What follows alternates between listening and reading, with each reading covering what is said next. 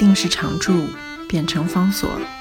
这里是方所文化 FM，在阅读方式不断创新的时代，谈共读，是因为我们相信，当我们在阅读时，也同时在被阅读。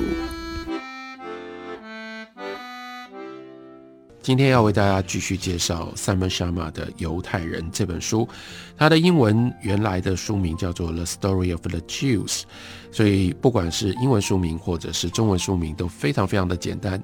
这是关于犹太人的故事。Simon Sharma 这一位史学家，他自己是一个犹太人。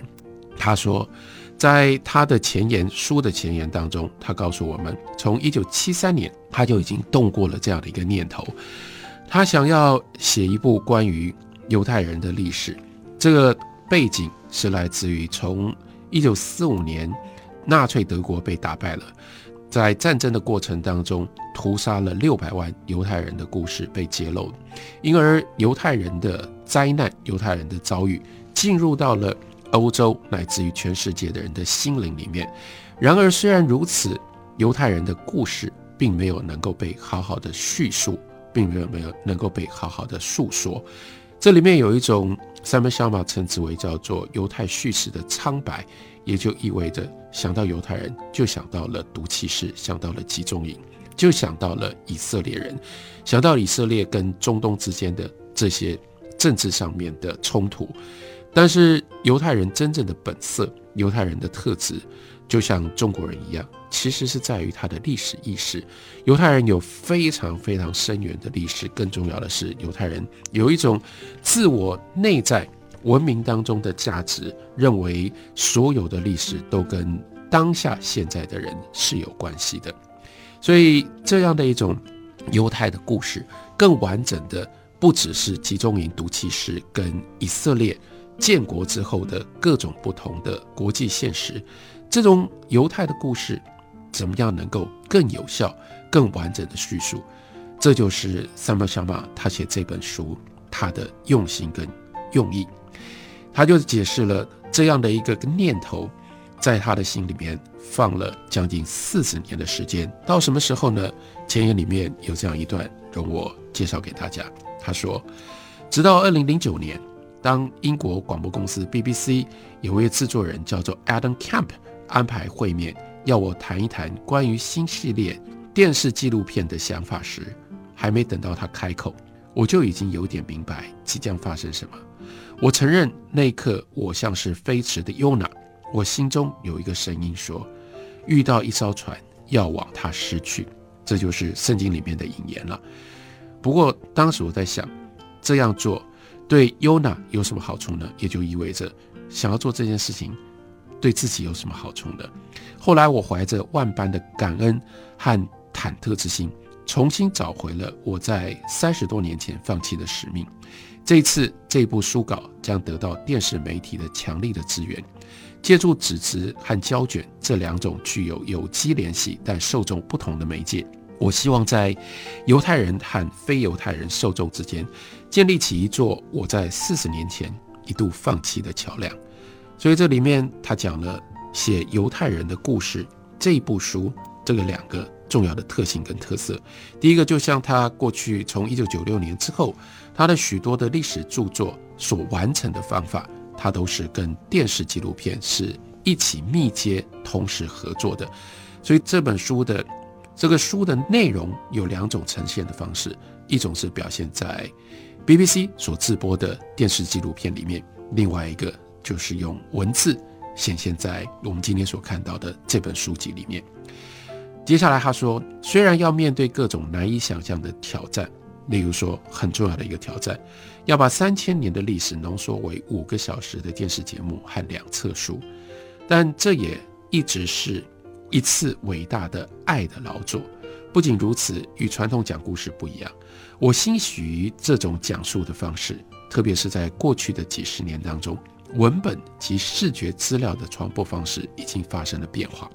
考古发现，尤其是圣经时期的各种铭文跟文本，这些文本大部分已经成为人类的共同遗产，意味着不是只有犹太人，不是只影响犹太人，让人更了解圣经的经文是如何产生的。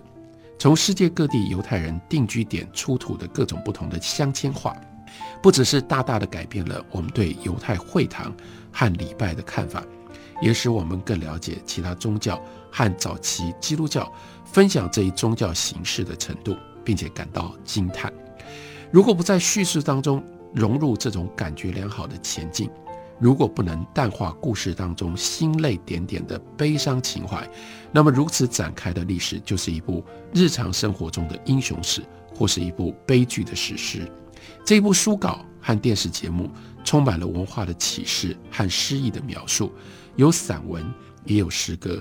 中世纪开罗的一本儿童希伯来文认识册上画的小丑，西班牙的一部装帧豪华的圣经上的猫鼠大战插图。七元前五世纪，一个埃及女奴和当地一位犹太圣殿官员结婚时可怜的嫁妆。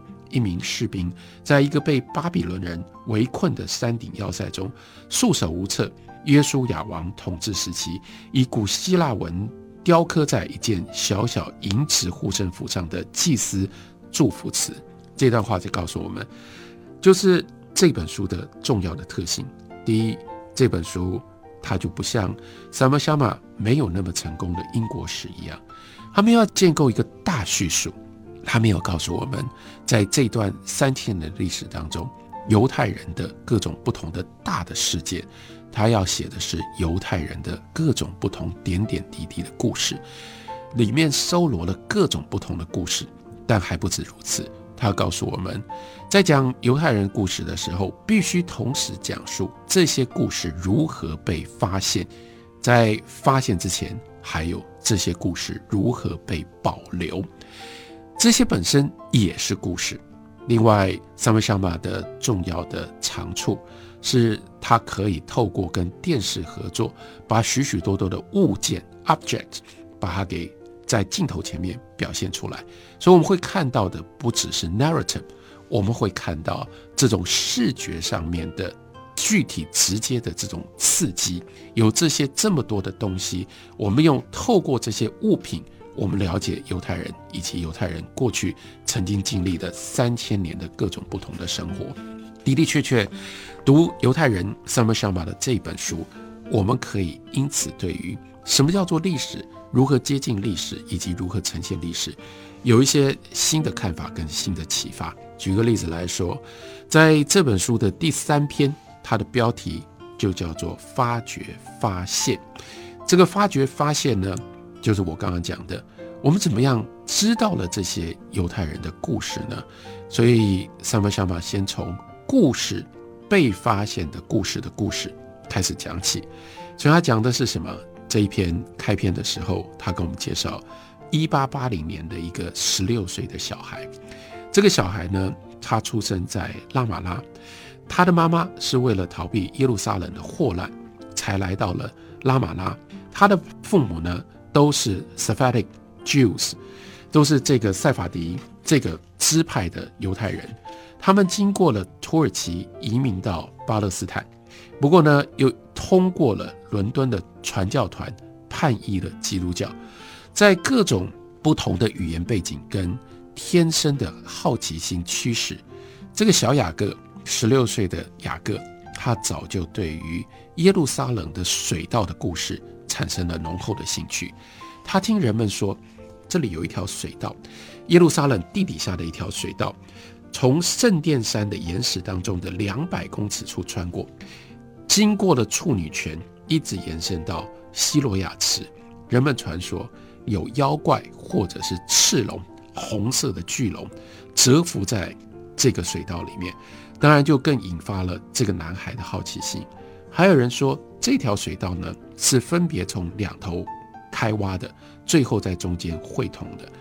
这些都让这个小孩对这个水道充满了好奇，所以他就约了他的朋友 Samson，让这个 Samson 呢从处女泉进入水道，他则从。